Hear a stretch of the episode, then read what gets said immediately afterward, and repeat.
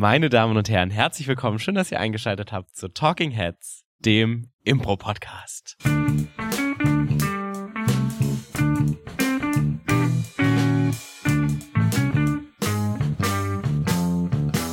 Und mir gegenüber gerade fantastisch mitswingend mit diesem Intro ist ein Gast, der jetzt und hier seine Premiere feiert.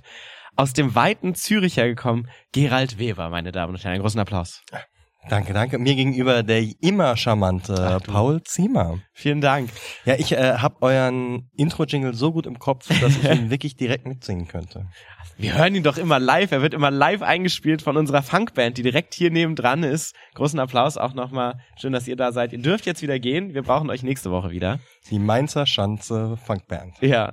Jetzt müsste ich tatsächlich wissen, wie sie heißt. Mainzer Schanze Funkband, nicht? Ja, es ist leider nicht der Original. Oh, shit, das- gibt nämlich, Claudia wüsste das jetzt. Aber die ist leider nicht Die ist da. leider nicht da. Ich bin leider nur der unprofessionelle äh, Vertretungslehrer, der heute hier ist. Wah. Aber das ist auch unser Thema, über das wir heute sprechen werden. Mm. Denn wir beide werden uns heute über Professionalität unterhalten, ähm, beziehungsweise über was bedeutet es überhaupt, ein professionelles Impro-Theater zu sein. Aber, bevor wir dazu kommen, Oh nein. Gerald, du weißt es doch auch. Ich weiß es leider als, als öfter Fan, Zuhörer des Podcasts. Jetzt kommt die Feuertaufe. Du bist Ja. zum ersten Mal hier, das heißt, natürlich wollen wir von dir wissen, was war denn deine letzte richtig schlechte Impro-Szene? Die letzte richtig schlechte Szene. Ähm, ja, da ich ja das Glück habe, sehr, sehr, sehr viel Impro spielen zu dürfen Mhm. in meinem Leben, kann ich mich wirklich an nichts erinnern. Ich weiß sehr, meistens nicht, was ich letzte Woche gespielt habe. Ähm, und ich würde sagen, ich habe so eine generische Antwort, dass es mir ab und zu passiert, dass ich sehr, sehr gute Ideen habe und ganz Mhm. tolle Pläne und andere die nicht verstehen Ja. und ich sie dann doch durchziehe. Äh, das passiert schon ab und zu mit mir, muss ich zugeben. Das vielleicht ist dir das auch schon mal aufgefallen mit mir auf der Bühne. Ich glaube, das ist ein Geben und Nehmen von uns beiden gewesen. Aber ich habe eine, ich habe eine Geschichte, die, die ist viel länger zurück und das war Mhm. richtig furchtbar und die wollte ich gerne erzählen. Äh, der David Wüttrich und ich, wir waren zusammen mal das Impro-Duo Harry Olli und wir haben narrative Langformen, also so 30-minütige Geschichten am Mhm. Stück erzählt. Ein Ensemble, das es übrigens immer noch gibt in Zürich. Das richtig? gibt's immer noch, genau. Und ähm, wir haben mal einen Auftritt an einer WG-Party gehabt. Das Mhm. war so, weiß ich nicht, 2007 oder so. Ich liebe das Setting jetzt schon. Gell, gell, also zwei Jungs und Bernhard Wagner an der Gitarre haben an einer WG-Party eine 30-minütige Impro-Langform gespielt und waren danach sehr unzufrieden. Haben gesagt, na, das könnten wir besser. Haben dann ein bisschen Alkohol getrunken, haben darüber diskutiert, das könnten wir wirklich besser, haben dann ein bisschen Oh mehr. Alkohol getrunken und haben gesagt, komm, Oh nein. jetzt zeigen wir denen, dass wir das besser könnten. Oh nein.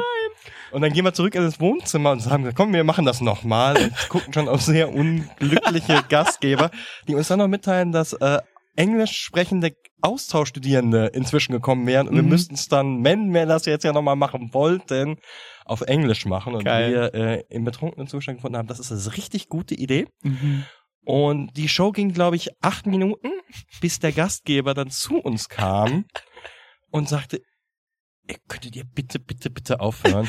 und es war so, dass Dave und ich beide wirklich so die Kontrolle durch den Alkohol verloren hatten, dass wir eine Szene hatten, das kann ich mich wirklich noch erinnern, wir waren im Western, ich war ein Cowboy und er ein Kaktus, glaube ich. Mhm. Und wir haben bestimmt drei Minuten darüber diskutiert, dass das Wort Bear und das Wort Beer genau gleich klingt.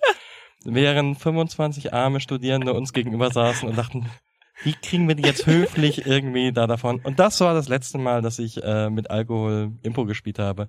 Und ich glaube, das war meine schlechteste Szene ever. Aber Oh. Bear und Beer, das tönt einfach gleich. Bear, Beer. Das ist quasi das Warum? Gleiche, ja. Warum? Und das diskutierte ein Kaktus und ein Cowboy. Vielen Dank. Ah, ich finde sowieso, es, es, es, soll, es sollte eigentlich die neue Strategie sein, wenn man mal so eine nicht geile Show gespielt hat. Einfach sagen, Leute, wir sammeln uns gerade nochmal, wir spielen die Show jetzt nochmal. Das macht's fast immer besser. Genauso wie fast immer Zugaben an einer Show, die Show nochmal richtig, Ja. richtig verbessern. Die machen die immer richtig ja, gut. Ja. richtig großartig. Das ist zum Beispiel, was viele professionelle Impro-Theater gar nicht so gerne machen, Zugaben. Das stimmt tatsächlich. Weil ich glaube, mich das ist mir wirklich spannend, weil wenn du, ich war früher viel bei den Ärzten auf Konzerten, Aha. als ich noch jung war. Und da war Westerland immer die Zugabe. Ja Mhm. klar. Also ich meine, wenn du das Lied Westerland hast, Ja, das, da drehen alle am Schluss nochmal durch. ja. Aber in der Impro hast du halt immer das Risiko, Kann halt nicht geil das sein. kann halt nicht geil sein. Ja. Warum? Ja. Total. Ähm, du hast den Bogen wunderschön wieder zurückgeschlagen. Ähm, du bist ja in Mainz zu Besuch. Du bist, Ja. wolltest uns einfach mal besuchen und Genau. da haben wir gedacht, komm, wir schnappen dich direkt in den Podcast. Und ich finde, wenn wir schon mal dich oder an und für sich hier vors Mikro bekommen, dann ist es eigentlich unabdingbar, dass wir über genau das sprechen, nämlich wie bin ich als Impro-Theater professionell, weil das ist jetzt zumindest mal die Außensicht von mir, Ja. ähm, an und für sich schon das professionellste Impro-Theater ist auf jeden Fall im deutschsprachigen Raum, wahrscheinlich sogar in Europa und im internationalen äh, Konkurrenzvergleich äh, auf jeden Fall auch sich nicht verstecken braucht, was das angeht. Ja, ich glaube, wenn man professionell versteht als wir versuchen eine Organisation zu sein, die damit Geld verdient Mhm. und um Menschen anzustellen ähm, und sich eigentlich darauf sagen wir mal nicht primär fokussiert ist noch schwer zu sagen, aber das ist ein massives Hauptaugenmerk vom an und für sich dann sicher ja. Ja. Also für die, die uns nicht kennen, wir sitzen in Zürich, uns gibt's seit 2005. Mhm. Je nachdem, wann ihr den Podcast hört, ist das 18 Jahre oder mehr her. Ähm, wir werden jetzt volljährig, wir dürfen jetzt Uh. auch endlich halten Alkohol trinken. Nice. Und Ähm, Autofahren alleine. Und wir dürften alleine Auto fahren. Ähm, und wir haben insgesamt im Moment 18 Festangestellte. Also wir spielen um die 200 eigenen Shows. Wir betreiben zwei Theater in Zürich. Und ähm, ja, sind halt ehrlich gesagt viel mehr eine Firma als Mhm. eine Impro-Gruppe. Und ich glaube, ich weiß nicht, ob so eine Firma oder so, eine, so ein Firmenkonstrukt im deutschsprachigen Bereich, glaube ich nicht, gibt's das so Ich- ähnlich wie bei uns. Bezweifelst, ja. Äh, wie viele Angestellte? 18 hast du gesagt? Wir haben 18, also wir haben elf äh, Personen, die nur, also die angestellt sind zum Impro-Spielen, Unterrichten und Trainieren. Wir Mhm. nennen das bei uns Improvisateur, also wir versuchen im Moment auch in der Schweiz den Beruf des Improvisateurs Mhm. quasi offiziell zu machen. Mhm. Dann haben wir vier Leute, die bei uns nur im Büro tätig sind. Also wir haben zwei Leute, die administrativ machen, eine Person, die sich um unseres Impro for Business, also die angewandte Improvisation kümmert Mhm. und eine Marketingfachkraft und dann haben wir im Moment noch drei Juniors. Das ist so ja so eine Mini-Ausbildung, äh, quasi ja du darfst ein halbes Jahr mit dabei sein, bist ein halbes Jahr volles Mitglied vom Ensemble. Genau, und das gibt dann 18. Und bei uns sind halt alle fest angestellt. Also alle haben monatliche Löhne und monatliche Arbeitszeiten und Sozialversicherungspflichtig. und äh, Pensionskasseneinzahlungen und Ferienansprüche und bei Krankheitsfall Arbeitslohnfortzahlung. Also das klingt auf jeden Fall sehr professionell, wenn ich das mal so Ja, ja, zusammenfassen viele kann. Geld- und Lohndinge, ja. Das ist schon krass. Ähm, du hast es gerade so ein bisschen angesprochen. Wir werden, also ich finde, das ist so eigentlich die spannendste erste Frage, die so ein bisschen dahinter steht. Wenn man sich das anhört, auf jeden Fall, das ist auf jeden Fall professionell. Ja. Die Frage ist, ab wann ist man denn professionell? So, das ist ja so ein bisschen das Ganze, was dahinter steht. Du hast es gerade ja schon verglichen mit ähm, vom Impro, von der Impro-Gruppe quasi Ja. bis zum bis zur Firma. Thorsten Voller hat das mal so wunderbar von der Band zur Brand genannt Ja. quasi. Und wir als Affirmative sind irgendwie so auf diesem Spektrum. Es ist ja kein entweder oder. Ja, ja, voll, nein, nein. Ähm, und wir als Affirmative sind, um das mal so als Vergleich aufzuziehen, wir Ja. sind elf Leute im Ensemble, das heißt zehn SpielerInnen und eine Musikerin, beziehungsweise eine Musikerin, so. Und ähm, wir sind eine GBR, die aus drei Leuten besteht, nämlich Claudia, Ellie und mir. Und Claudia und ich sind Vollzeit beschäftigt und Ellie ist halbtags. Ja. Und der Rest ist freiberuflich Ja. und wir sind nicht sozialversicherungspflichtig, bei uns sind, ist keiner angestellt. Ähm, das ist ja schon nochmal ein Riesenunterschied zu euch. Trotzdem würde ich uns so ein bisschen auch als professionell bezeichnen. Also würde ich von außen auch so wahrnehmen. Ja. Und da ist so ein bisschen die Frage, ab wann ist man denn professionell? Hey, ich weiß nicht, ob das meine abschließende Antwort für immer ist, aber im Moment gibt es mir so viel, zwei Faktoren, die wichtig werden. Ich glaube, das eine ist, dass du das machst, um davon zu leben. Mhm. Ob das ausreicht, ich glaube, es muss nicht. Ich glaube, es muss noch nicht alles sein, aber man macht es auch aus dem Aspekt davon zu leben. Als an und für sich gegründet wurde, haben die relativ früh, da war ich noch nicht mit dabei, so 2006, 2007, haben sie das mal für sich beschlossen. Wir haben gesagt, wir sind professionell, das heißt, wir bezahlen uns, das heißt, was wir machen, muss das Geld verdienen, damit wir uns zahlen können. Mhm. Damals waren das noch keine Festanstellungen, sondern so Stundenlohnverträge. Ähm, Und daher kam das. Zum Beispiel mein allererster Kontakt, meine persönliche mit Anne Pfirsich, da war ich noch in einer anderen Impro-Gruppe drin. Mhm. Und wir wollten mit der, mit Anne Pfirsich ist ein Match, also Theatersport, äh, Match machen. Und die hatten eine Telefonnummer, auf die man Mhm. anrufen konnte, so eine Festnetznummer, das hat mir schon sehr Eindruck gemacht. Mhm. Und dann nahm der Matthias Andeck das Telefon ab und sagte, hallo, ja, Matthias von Anne Pfirsich, so, hi. Gerald von Improsant, wir würden gerne mit euch mal Theatersport spielen, hättet ihr Lust? Und seine Frage war erst, klar, wie viel zahlt er denn? Ja. Das war so ein Moment, das in dem Moment hat das mir extrem Eindruck gemacht mit Mhm. all seinen Vor- und Nachteilen. Aber es hat auch was gezeigt und gemacht, hey, wir machen eigentlich nur aus zweierlei Gründen Dinge. Entweder weil es sich lohnt oder weil wir es unbedingt wollen. Ja. Ähm, also ich glaube, dass der erste Aspekt die Frage, man macht es für Geld. Und ich glaube, der zweite Aspekt, der hängt damit irgendwie zusammen, aber ist getrennt.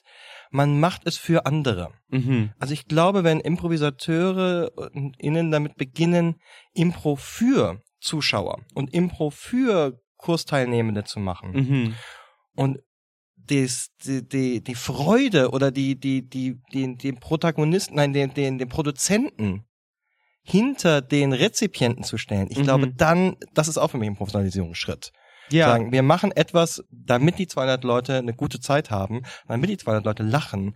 Vielleicht fand der Gerald jetzt das gerade nicht so cool, aber es war im Sinne der, Der ich sag mal, ja, aber ich sag mal im, im Sinne der Kunden. Mhm. Weil die Show kann ja auch in meinem Sinne sein. Das stimmt, ja. Dass so eine Perspektivverschiebung ist, das ist sicher beim anderen für sich so. Die Perspektive ist sehr auf den Kunden, Klienten, mit dem wir arbeiten. ja. Ja. Allein die Wortwahl finde ich jetzt schon spannend, ne? Also Kunden, Klienten, aber es ist ja letztendlich Ja, ja, genau, ja, genau. diese Wahrnehmung von diesem, du hast eine, ähm, du- hast ein Produkt, was du letztendlich nach außen hinträgst in so einer Form. Genau, also du, du bietest, du bietest eine Dienstleistung an, die ich für mega wichtig halte. Also es, äh, ich halte Impro für ein unglaublich wichtiges Tool und Werkzeug, um es in die Welt zu tragen. Ähm, ja, aber im Endeffekt sind wir dafür da, um es Kunden, also Menschen, die direkt dafür bezahlen, oder Mhm. Klienten, wir nennen Klienten, nennen wir Leute, die nicht direkt dafür bezahlen, aber die quasi mit uns in Berührung kommen. Also Ja. wenn irgendeine Person aus dem HR uns für ein Seminar bucht, dann Ja. sind die Seminarteilnehmer sind die Klienten und die HR-Person ist die Kundin. Ja. Ähm, genau. Also die, die, den Fokus aus, von sich selbst auf den Empfänger zu richten. Das würde ich sagen, ist ein wichtiger Teil der Professionalisierung. Mhm, Finde ich spannend. Das sind letztendlich zwei Punkte, die du angesprochen hast. Das Ja. eine ist das Finanzielle. Das Ja. heißt natürlich einmal, dass, äh, dass es sich lohnen muss, dass Ja. da Geld hintersteckt. Und das andere ist so ein bisschen so eine innere Einstellungssache, Voll. die ich da so drin sehe. Ich finde es ganz spannend. Ich habe das mal rausgesucht. Es gibt ja hier in Rheinland-Pfalz den äh, Landesverband freier professioneller Theater. Okay. Und da kann man sich bewerben, um da reinzukommen. Und Mhm. die haben dementsprechend auch so eine Kriteriensammlung. Kriteriensammlung. Okay. Mm. Und ich lese dir mal die ersten drei Punkte vor, wo Mhm. sie schon, die schon, die sind rot eingekreist bei dem äh, Laproft nennt sich das. Ähm, und äh, da steht da drunter auch, ist die Antwort auf eine der drei Eingangsfragen Nein, ist eine ordentliche Mitgliedschaft ausgeschlossen. Das heißt, diese drei Eingangsfragen haben die definiert als, das brauchst du, um als professionelles Ja, Theater zu zählen. Das erste ist, können wir so ein bisschen ausklammern, ist, äh, ist der Sitz in Rheinland-Pfalz, logischerweise, sonst Das erfüllen nicht- wir leider nicht. Sorry, Ja, wir sind ja ihr- schon draußen. Nee, wir Ihr leider draußen. nicht, Ja. wir erfüllen das. Gut. ähm, und dann ist das eine hier, äh, wird die Tätigkeit in den darstellenden Künsten regelmäßig, freiberuflich ausgeführt. Das Mhm. heißt, eine Regelmäßigkeit ist da wichtig für die. Was Mhm. du ja gerade zum Beispiel gesagt hast, ihr habt 200 Shows, die wahrscheinlich nicht in einer Woche stattfinden, sondern regelmäßig stattfinden können. Was ich schon mal ganz spannend finde, Aha. dass es eben kein punktuelles ist. Ähm, und dann, und das ist spannend, sind die Beteiligten seit mindestens zwei Jahren hauptberuflich erwerbsmäßig in den darstellenden Künsten tätig. Und, und das finde ich gerade in Bezug auf Impro sehr Ja. spannend, ist eine einschlägige, abgeschlossene künstlerische Ausbildung vorhanden. Ja, ja, ja, gut. Ähm, also ich, ich, ich habe immer schon, auch die Impro hatte das früher viel mehr als heute, also früher ist bei mir immer so vor 10, 12 Mhm. Jahren, dass äh, Sachen gerne nach Dauer und Zeit gemessen Ja. wurden. Ich weiß noch, ich bin mal zum, fand ich sehr professionellen Impro-Hotel in Mallorca gefahren. Mhm. Da gab es dann eine Skala, nach wie vielen Jahren man Impro macht, zu welchen Workshops man gehen durfte. Das ist ja auch bei Festivals häufig so, ne? Ähm, äh, Lieber äh, Ralf, wenn du mich hörst, ich habe damals knallhart gelogen und gesagt, behauptet, ich würde viel mehr Jahre machen, als ich es Wahrheit hatte. Ganz Weil- unter uns, wer hat das noch nicht? Wer, wer hat nicht schon Ralf Schmidt bei der Dauerbelohnung? Ich habe nicht nur Ralf Schmidt gelungen, ich habe jedes einzelne Festival, bei dem ich als Workshop-Teilnehmer war, belogen und betrogen und ich, ich, ich, ich verstehe die Absicht, ich verstehe, Ja. aber gleichzeitig finde ich, hat äh, sowohl Dauer als auch anerkannte Abschlüsse relativ wenig damit zu tun. Andererseits, wie willst du von außen messen? Das macht's ja auch für, für auch Impro als verkaufbares Produkt so wahnsinnig schwierig. total. Nichtsdestotrotz, ja, finde ich, das sind, äh, es gibt fantastische Leute, die Impro ein halbes Jahr machen und ins Blut gelegt bekommen Ja. haben ähm, und die von der Einstellung her professionell sind und die nie einen Kurs besucht haben.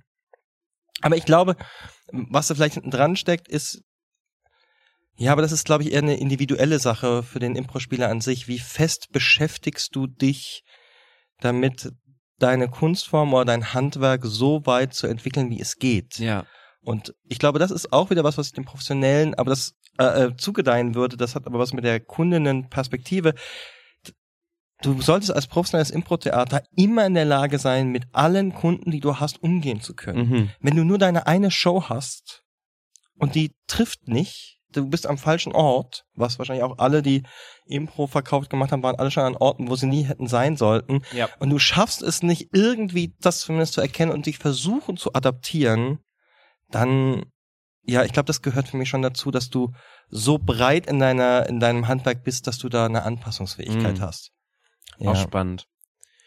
Das heißt letztendlich, ähm, also die eine Sache können wir abhaken, das ist ja auch so ein bisschen in dieser einen Kriterium mit drin, seit zwei Jahren hauptberuflich. Ja. Das heißt, du hast dein Geld verdient und es ist kein, und das steckt ja so ein bisschen hinter, glaube ich. Ich bin total bei dir, dass ich da nicht die Zahlen Ja. sehe und dass ich es nicht so klassifizierbar sehe, aber dieses, du verdienst Geld damit Ja. und es ist nicht einmal passiert, weil du bei Tante Erna auf dem Geburtstag äh, eine Show gespielt hast und dafür 30 Euro pro Voll. Nase bekommen hast, sondern du kannst über einen längeren Zeitraum so ein bisschen Geld dadurch verdienen. Und ich glaube, es soll ja ein Qualitätssiegel sein. Ne? Du möchtest ja. Ja. eigentlich sagen, wenn du dabei bist, dann kann jemand anderes das als professionell wahrnehmen Ja. und deswegen möchtest du kein, kein Siegel, wo einfach sich jeder anmelden kann und damit ist es dann jeder. ja. Ja.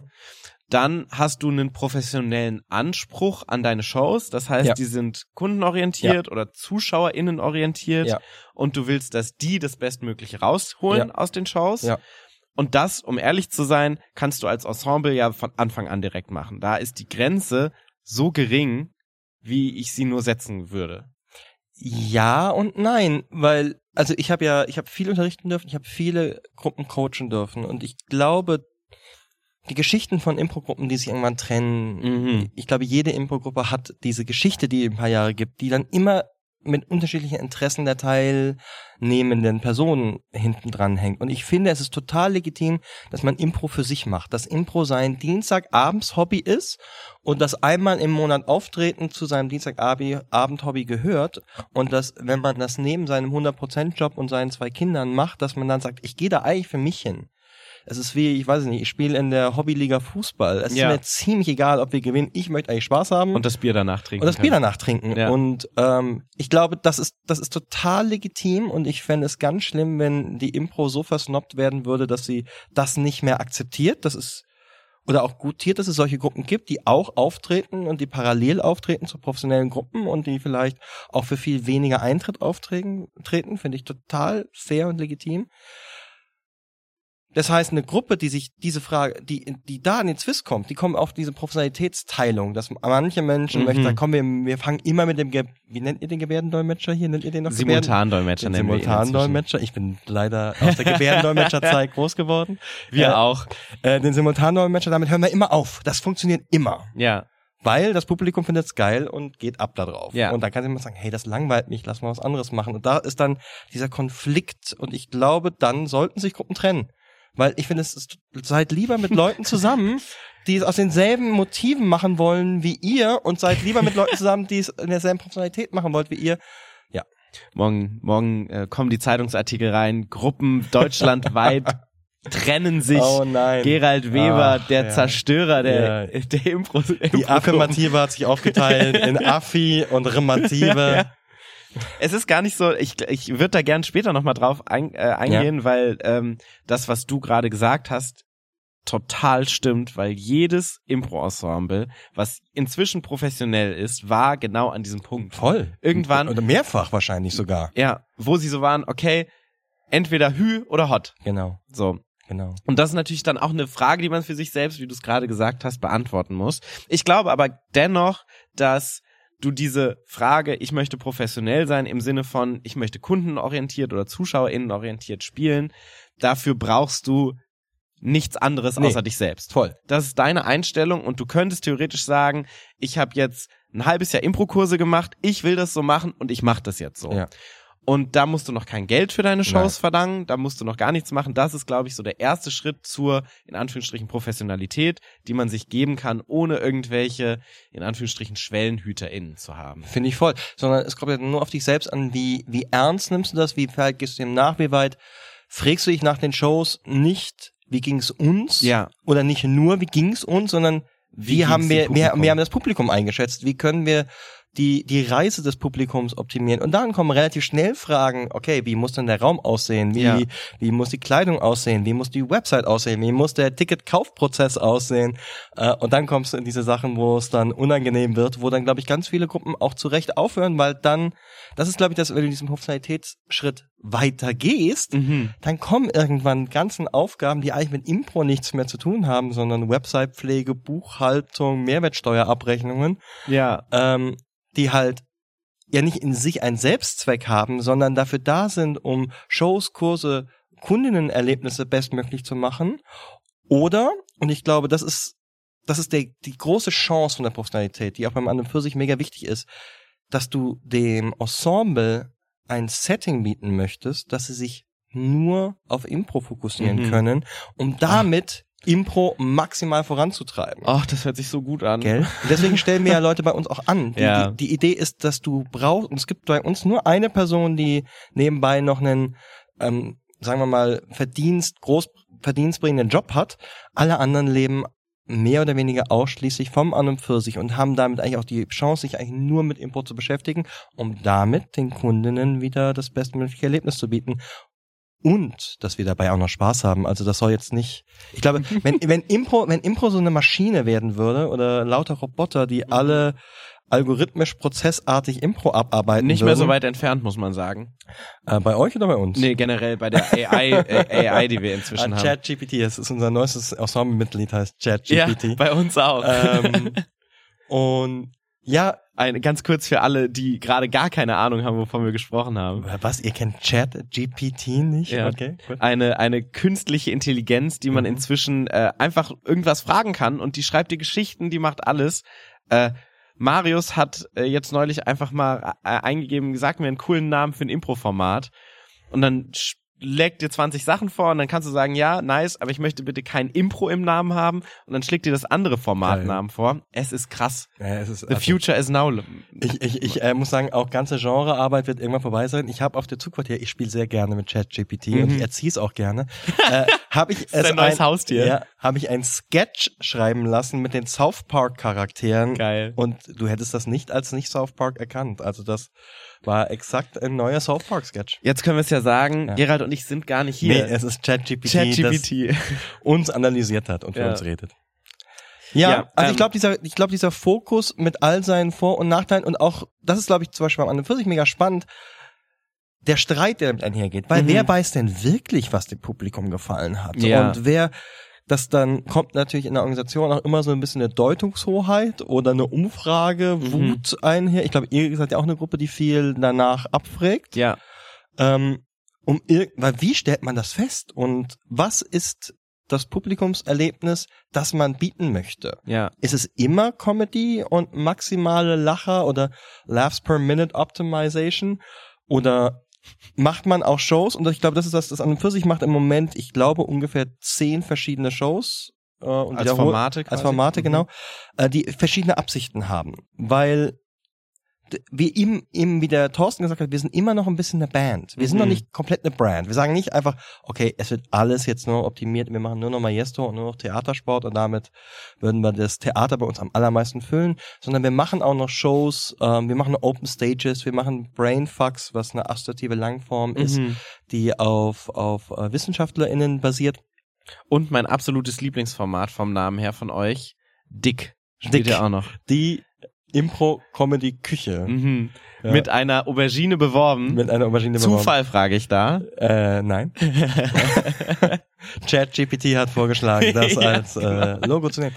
Ähm, aber dass man sich immer fragen muss, was ist das, was will man dann beim Publikum für, für eine Reaktion erreichen und welche Varianz möchte man dabei haben? Und dann muss man professionell mega Abstriche machen, weil wir haben Shows, die sind eigentlich fast immer ausverkauft. Mhm. Maestros ist fast immer ausverkauft.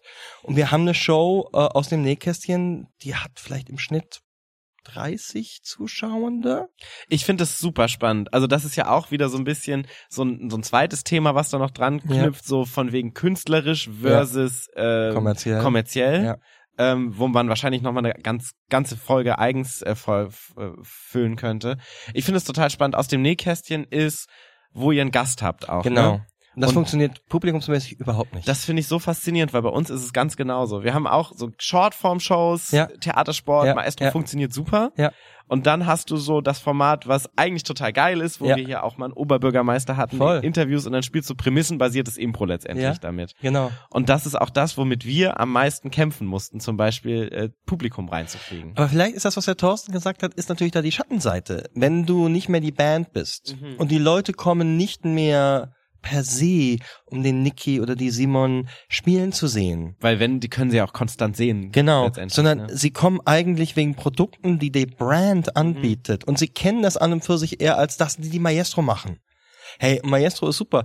Dann glaube ich, gehst du nicht per se eine andere Show gucken und dass dieses Branding halt auch eine viel stärkere Verbindung von dem Publikum zum Produkt herstellt und Ja. viel weniger oder die Gefahr ist, we viel weniger Publikum wegen den Menschen oder wegen der Gruppe an sich kommt. Also wir haben wirklich probiert, auch verschiedene Tage, dann war immer die Frage, okay, liegt es an Wochentagen, an denen die Show ist? Spielt keine Rolle. Mhm. Der Maestro füllt sich auch an einem Montag, das spielt überhaupt gar keine Rolle. Ähm, ja. Aber gleichzeitig, ja, das ist, das ist halt mega, das ist zum Beispiel uns eine mega Balancefrage. Wie viel ist das Augenmerk auf dem, was Geld reinbringt? Weil die Kosten sind für uns ziemlich genau dieselben, ob wir ein Maestro machen ja, oder ob wir aus dem Nähkästchen machen. ja. Aber beim einen haben wir 200 mal 30 Franken Tickets und beim anderen haben wir 30 mal. Das sind natürlich massive Kostenunterschiede. Und wenn du jeden Monat Lohn auszahlen musst und jeden Monat Miete zahlen musst, ich glaube, das ist so vielleicht die Schattenseite von dem ganzen Ding. Ich glaube, es ist mega ein Gewinn und ein mega großes Geschenk, in einer Impro-Organisation sein zu dürfen, die professionell ist, die mir es erlaubt, nur Impro machen zu dürfen. Mhm. Und eigentlich ich, hat das kein Ende in Sicht. Und gleichzeitig, ich bin jetzt auch noch Geschäftsführer davon, kommt dann halt die Verantwortung dafür, das muss erwirtschaftet werden. Ja. Und ich finde, das ist so ein ein sehr wichtiger Punkt, den du gerade ansprichst. Ähm, eine Sache gerade nochmal zusammenfassend, weil es gerade so ein bisschen untergegangen ist, was ich einen total wichtigen Punkt noch fand. Du hast auch gemeint, dass dann, wenn du dich als professionell wahrnimmst, du dich natürlich auch nach außen hin professionell ver vermarkten möchtest. Auf jeden mit Fall. Website, mit äh, Dresscode und alles drum und dran. Corporate Identity, Corporate Richtig. Design. USP, Unique Selling Points. Aber das äh, sind, glaube ich, so, wenn wir das nochmal zusammenfassen, würden so die drei Faktoren ähm, für was bedeutet überhaupt professionell, wie nimmst du dich selbst wahr, finanziell und wie stellst du dich nach außen hin dar? Du kannst dich ja professionell vermarkten, auch wenn du es gar nicht bist, potenziell. Ja. Geht ja auch. Und dann kommen wir jetzt aber zu diesem großen Punkt, wo die Affirmative auch konstant ja, vorsteht und denkt so, wie gehen wir damit um? Ja. Nämlich, willst du überhaupt professionell sein? Genau. Oder welches Grad, welchen Grad an Professionalität willst du überhaupt haben? genau. Es gibt Willst du aufhören, die Band zu sein? Ja, es gibt eine Person, ich weiß überhaupt nicht, ob die Geschichte wahr ist, aber ich habe das mal gelesen, dass äh, Sebastian Schweinsteiger, Mhm. der ehemalige Fußballstar und jetzt weißhaarige Chip-Werbestar, Und äh, nicht so ganz kompetenter Fußballexperte. Das Ja, ist jetzt darüber, meine. darüber können wir noch später streiten. ähm, dass der, äh, als er in München gespielt hat, dass er immer noch im englischen Garten mit seinen Homies gekickt hat. Mhm. Sonntagmorgens oder so. Und ich habe es immer eine extrem schöne Sache gefunden. Das ist ein professioneller Fußballspieler, der wird extrem gut bezahlt fürs Fußballspielen und trotzdem sagt er sich, hey, lass uns noch mal eine Runde kicken gehen. Ähm, diesen, diesen Bestandteil dazu beizubehalten, weil ich glaube, zumindest bei uns auch, auch wenn wir in der Schweiz sind, was ein Hochpreislohn, ein Hochlohn, Hochpreisland ist, ist es nicht so, dass man mit Impro so Geld verdienen kann, dass du damit wirklich gut Geld verdienen kannst. ja. Du wirst Ähm, nicht reich durch Impro nie nirgendwo. Da wird jetzt der Niki sofort widersprechen, der würde fragen, warum. Er ist immer noch der Überzeugung, man kann und wird mit oder kann mit Impro reich werden. Aber es ist halt ein geringmargiges Produkt, weil wir wollen es ja auch zugänglich halten. Wir wollen ja nicht, also wir wollen nicht Staatstheater, Ticketpreise. ja. Ne? Unsere Ticketpreise sollen immer im Rahmen vom Kino sein und nicht im Rahmen vom Musical. Und ähm, Das ist ja auch so der Geist, aus dem Impro-Theater damals überhaupt entstanden ist, ne? Es gab so dieses, äh, Claudia hat da ja neulich mit Ellie drüber ja. gesprochen, dieses, es soll nichts kosten oder diesen symbolischen Dollar kosten und für alle Arbeitsklassen letztendlich frei sein, auch wenn es letztendlich Studenten ja, ja, klar. anspricht. Ja, Aber es ist so ein bisschen dieser, es soll erstmal prinzipiell für alle da sein können. ja Geist. voll. Und ich finde, das sollte auch so sein, weil ich glaube, das, das Schöne an der Impro ist, ist ja, dass sie jeden ansprechen kann. Also Ja. sie, dass, dass, dass sie nicht in sich exklusiv ist. Du Ja. brauchst keine Vorbildung für Impro und sie kann aber jeden durch seinen auch intellektuellen Anspruch trotzdem herausfordern. Ja. Ähm, jetzt habe ich den Faden komplett verloren, Paul. Wo, wo stellen wir mal die Frage zurück? Der Sebastian, nee, der Schweinsteiger hat komplett mir den Faden geklaut. Ähm, ich finde es super spannend, gerade was, ähm, was du an, äh, sag, gesagt hast von wegen Firma, ne? Du hast, ihr, ihr habt Leute, die ihr bezahlen müsst und Ja. ihr seid, ihr habt, habt einen finanziellen Druck dahinter. Und ihr seid letztendlich in dem Sinne auch Arbeitskollegen, viel mehr Ja. als, oder KollegInnen, viel mehr als wir als Affirmative. Wenn ich oder wenn wir so Ja. durch die Impro-Szene Deutschlands äh, wandern und wir den Leuten sagen, ja, also wir sind eigentlich ein Freundeskreis und wir hängen quasi jedes Wochenende privat auch miteinander ab, Ja. das ganze Ensemble, wir treffen uns privat, wir machen Spieleabende zusammen alle, dann ist es schon was, was ich von den größeren Impro-Ensembles ähm, selten wiedergespiegelt bekomme, dass es so das Normalste der Welt ist. Wenn Ja, ich das- so mit Steifer Brise vergleiche, mit Für Garderobe keine Haftung aus Wiesbaden, mit den Gorillas aus Berlin. Ja, das ist bei uns auch nicht so. Ähm, das war sicher mal sehr viel mehr so. Weil ich weiß gar nicht genau, wie eure Altersstruktur ist, ob das auch was mit der Altersstruktur Mhm. zu tun hat. Bei uns ist halt der Gro geht jetzt so auf, also die, dieser harte alte Kern, der es dann groß gemacht hat, der geht auf die 40 zu oder Mhm. ist drüber hinaus, hat halt Kinder, hat einen Hund, hat andere Lebensabsichten. Aber ja, das ist, es gibt diese Situation, weil wir jetzt auch noch eine Impro-Organisation sind, die eine gewisse Form von Hierarchie hat. Also Mhm. es gibt äh, eine Geschäftsleitung, die aus zwei Geschäftsführern, jetzt im Moment Männern besteht. Und dann gibt es eine nächste Ebene, wo wir vier verschiedene Arbeitsbereiche haben, die alle eine Leitung haben. Ja. Das heißt, wir haben ja jetzt mal sechs Leute, die quasi Leitungsfunktion und damit auch Weisungsfunktion den anderen gegenüber haben. Und dort ist es dann so. Also wenn du dann mit deiner künstlerischen Leiterin und mit deinem Geschäftsführer zusammen auf der Bühne bist, dann ist das eine potenzielle Situation, die beim nächsten Arbeitsgespräch, äh, Mhm. Mitarbeitergespräch auftauchen könnte. Und das gibt's bei uns, solche Dinge. Ähm, das ist, glaube ich, für, ich hoffe, für viele bei uns kein Problem. Das ist für mich ist viel größeres Problem. Mhm. Ich kann richtig schlecht äh, aufhören, der Geschäftsführer zu sein, wenn ich eine Show spiele Mhm. und nicht zu gucken, oh, wie läuft denn der Ticketverkauf, oh, wie sind die Stühle aufgestellt, hm. ähm, und das löst halt auch bei uns zum Teil auch Konflikte aus. Zum Teil, weil ja dann auch bei uns Entscheidungen gefällt werden müssen. Welche Show wird gespielt, welche wird nicht gespielt. Ja. Wer kriegt welchen Kurs zu unterrichten, wer kriegt welchen nicht. Du Wer hast ja eine Qu- Quality Assurance, du musst so Voll. Qualität der Show und der Kurse irgendwie versuchen aufrechtzuerhalten oder aufs Optimum zu holen. Voll. Ja. Und ich meine, ich glaube, dass dass ich, das ist also ein richtig trauriges Problem. Und ich weiß nicht genau, wie man das löst. Mhm. Wenn man, zumindest geht's mir so, wenn du deine 40. Kindershow gespielt hast in der Schule, da verliert die so ein bisschen ihren Novelitätsreiz. Mhm. Und dann ist es etwas, wofür ich um 6 Uhr morgens aufstehen muss, um dann um 7.30 Uhr vor einer Horde zwölfjähriger Impro-Shows zu spielen. Ich sag mal so, während ich da bin, finde ich das immer großartig. Das ist genau wie Sushi. Ich finde die Vorstellung von Sushi furchtbar. Ich esse nicht ungern Sushi, aber ich würde es mir nie bestellen. Und ähm, ja, die, Wie die Sport machen. ja, oder wie Sport machen.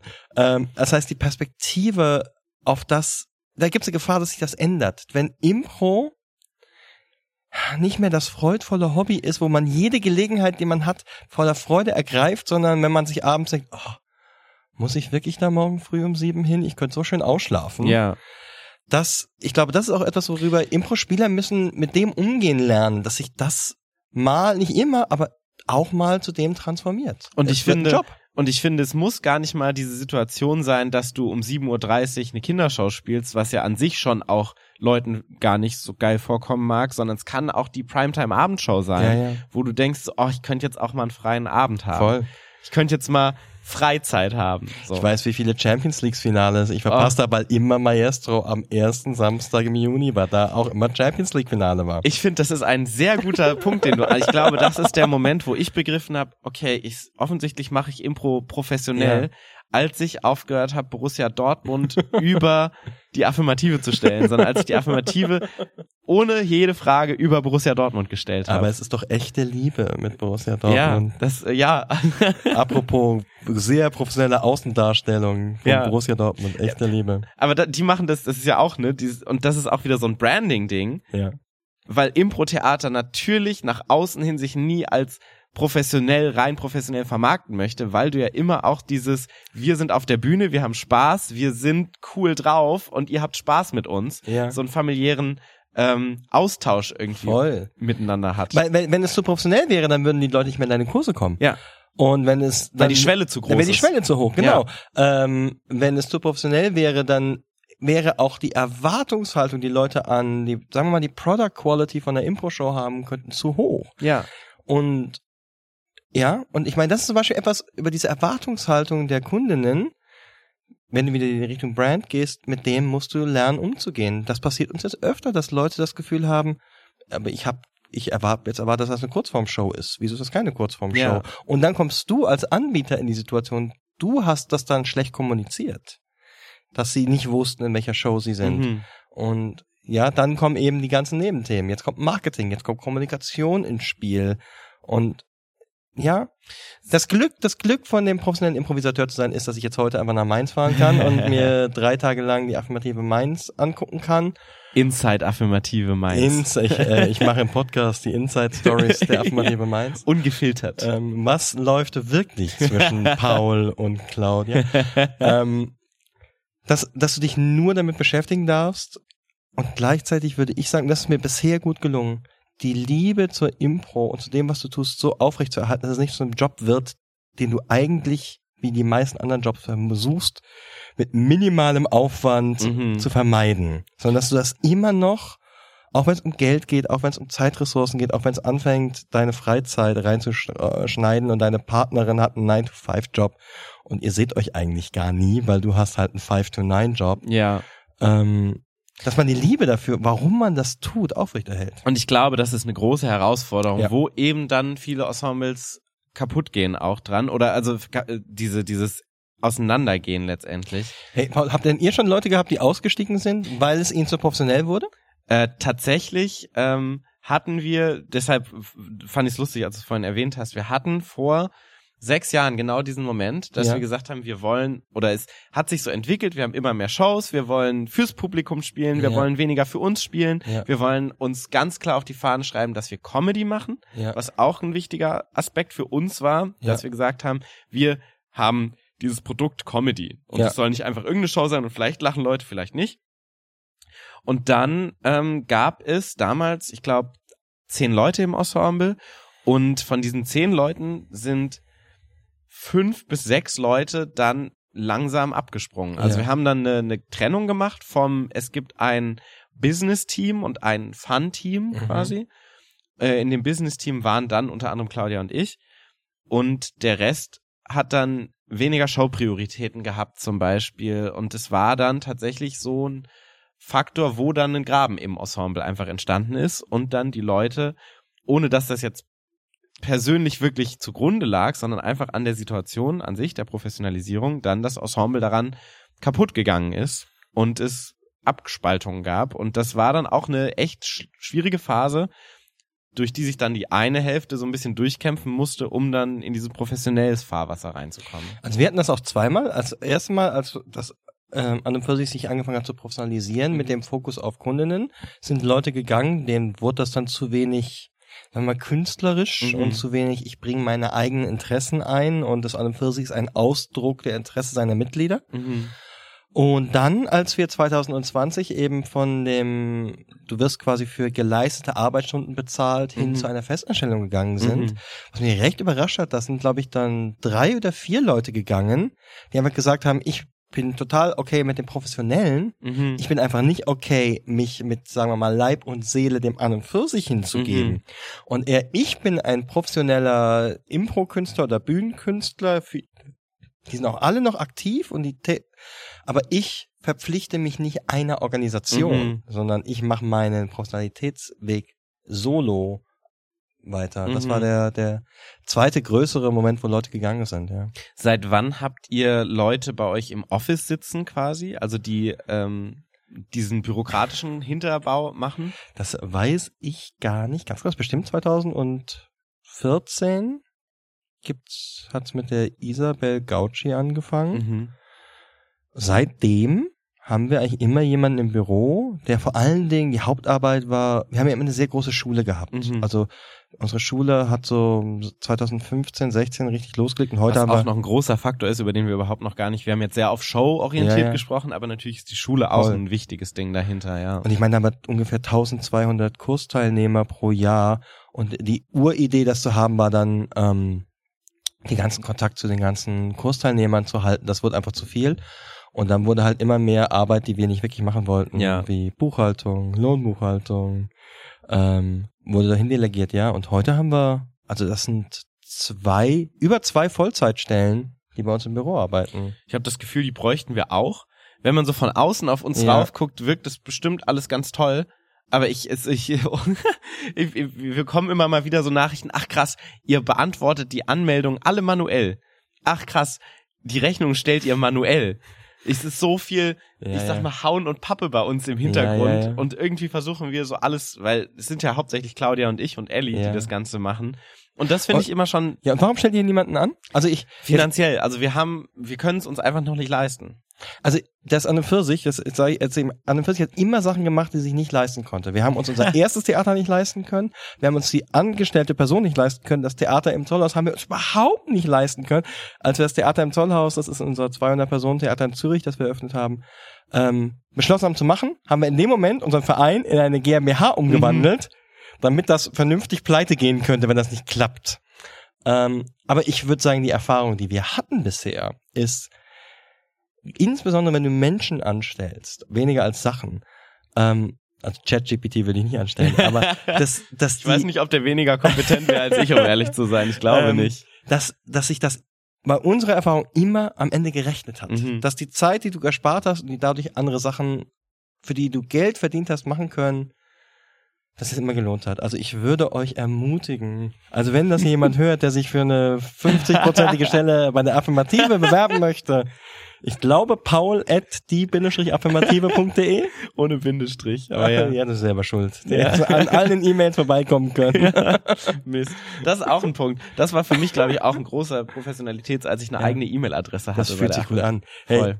Ähm, ich zeig's dir gleich, weil das bringt nichts jetzt. Ich hab, wir haben jetzt Visitenkarten. Das fühlt Mhm. sich schon richtig erwachsen an. Und seitdem wir Visitenkarten haben, bin ich zu meiner Mutter gegangen und habe meiner Mutter eine Visitenkarte von mir gegeben. Hast den ähm, American Psycho-Moment. Ja, ich habe sehr hart generdet, welche Farbe die Visitenkarte haben sollte. Das stimmt. Aber meine Mutter hatte schon eine kleine Träne im Auge, Ach, schön. als ich ihr die Visitenkarte mit ihrem Sohn drauf hab geben können. Aber ich erzähle immer auch gern diese Anekdote, weil du es gerade angesprochen hast, wo wir, ähm, Claudia und ich damals eine die Kostenaufstellung gemacht haben, als wir als Affirmative, also als wir beide Geld damit verdienen wollten und gesagt haben, wir machen es jetzt hauptberuflich. Und dann haben wir eine Kostenaufstellung gemacht, um vielleicht auch Förderanträge zu bekommen für die Impro-Schule. Haben zwei, drei Tage durchgearbeitet, alles aufgestellt und das Ergebnis war, es lohnt sich nicht. Wir machen komplett Verlust. Dann haben wir alles weggeschmissen, diese ganzen Excel-Tabellen und haben es trotzdem gemacht. Aber deshalb, ja, ist es, wahrscheinlich. Es ist eins zu eins dieselbe Geschichte bei uns auch. Ja. Also wirklich, das, das, das, das, das, das mag man, im Nachhinein klingt das so richtig dumm. Aber als wir, Wirklich, ich denke auch, warum habt ihr das gemacht? Claudia, du warst Juristin. als, wir mussten uns ja für das Gebäude, wo wir das Theater reingebaut haben, bewerben. Mhm. Das, das musste uns gegeben werden. Und dann mussten wir natürlich auch Businesspläne und Zahlen hinmachen. Und dann haben wir einmal ausgerechnet, hey, die jährlichen Kosten für die Raum sind ungefähr so hoch wie unser jetziger Umsatz. Ja. Das kann nicht funktionieren. Aber hey, komm, wir machen eine GmbH draus, weil wenn es pleite geht, dann geht die GmbH pleite und nicht wir. Ähm, und heute funktioniert das super und heute ist der Raum zu klein. Und ich glaube insbesondere, ich glaube, dass das im Optimismus in Menschen und in, in Infrastruktur, wo Menschen sich begegnen können, zu investieren. Dass das funktioniert. Deswegen finde ich, wir sitzen ja im Moment bei der Affirmative in ihrer Impro-Schule, sowas. Das, weil das sind Begegnungsorte, in denen, ja, in denen Kreativität passiert und wenn Leute kreativ sein können und zusammenkommen, dann wird das Geld, wird folgen. Du wirst, glaube ich, nicht Bill Gates reich damit. Das ist nicht das Businessmodell. Ich bin raus. Aber gut genug, dass du dir eine zweite Klasse Fahrkarte Von Zürich mit, nach Mainz. mit Spar Superflex nach Mainz leisten kannst. Ich finde, das war ein wunderschönes Stichwort äh, zum Ende. Und hier schau, ich, ich habe sie gerade in die Hand bekommen. Hier steht Gerald Weber, Improvisateur und Co-Geschäftsführer. Wie schön. Hier steht auch eine E-Mail-Adresse drauf. ja, Mama, das ist für dich. Jetzt gucken wir mal, ob Paul jetzt meinen Datenschutzverordnung Nee, bricht. ich, ich, ich hör auf hier zu lesen. Hier ist auch eine Telefonnummer. Ist das deine private Nummer? Das ist meine private Telefonnummer, ja. Das ist, darüber haben wir recht diskutiert, als wir diese Karten Aha. gemacht haben. Es durfte sich auch jeder aussuchen, ob er oder sie die Büronummer drauf haben wollte oder seine, wir haben eine Bürotelefonnummer. Und ich empfinde das, mir ist das total wichtig, dass da meine echte Nummer drauf ist ist. das dein privates Handy? Ja. Oder hast du zwei Handys? Nee, ich habe ein Handy. das finde ich krass. Ähm, ich habe dann, ich habe noch keine so schlechten Erfahrungen damit gemacht, aber ich, ich finde, Zugänglichkeit ist eines der Dinge, die für einen Pfirsich in seiner Markenbotschaft Mhm. wichtig sind. Und ähm, es ist, es ist passiert nicht so selten, dass Kursteilnehmende mich anrufen. Das- oder mir eine Nachricht schreiben. Und das ist, vielleicht ist es ein Schweiz-Thema. In der Schweiz läuft ja auch Tina Turner oder Bodyguards durch Zürich. Man muss sich jetzt nicht so Sorgen machen, dass missbraucht wird. Aber dass wenn Leute diese Beziehung brauchen, dass das auch zugänglich ist. Und ich finde das nicht, wir haben ich finde das nicht unprofessionell, dass da meine Telefonnummer drauf ist. Das ist eine Aussage, das heißt, du kriegst diese Karte, du darfst mich auch anrufen. Ich finde es total spannend, weil Claudia und ich da in letzter Zeit viel drüber sprechen, Mhm. weil wir auch unsere Nummer häufig rausgegeben haben, Ja. aber wir auch gesagt haben, wir brauchen auch mal, ich will um 22 Uhr keine Nachricht lesen, ähm, die mit meinem Job zu tun hat, wenn ich gerade mal runterfahre. Und passiert das? Melden sich deine Kursteilnehmer? Auch voll. Also Okay. Nachrichten schreiben oder so, was ja auch total in Ordnung ist, weil es Ja. ja, auch unser unser Credo ist, dass wir auch wir sind ja auch super befreundet mit vielen unserer KursteilnehmerInnen. Sie sind teilweise seit fünf Jahren bei uns in den Kursen, da baut man auch sowas wie eine Freundschaft natürlich Ja, ja. auf. Ähm, und wir wollen ja auch so nah wie möglich daran sein und wir wollen so, so, dass diese Schwelle so niedrig ist, wie es geht. Mhm. Zwischen uns allen hier in der Impro-Schule. Ja, ja. Aber irgendwo brauchst du manchmal ja dann auch so Abschaltmomente. Und ich habe tatsächlich überlegt, ob ich mir einfach zwei Nummern zulege. Und eine Nummer kann ich ausschalten, wenn ich sage, Ja. ich habe jetzt Urlaub oder ich will jetzt nicht arbeiten. ja. Das ist Kann ein ich spannend, verstehen. gerade Nummer finde ich ein spannendes Thema dabei.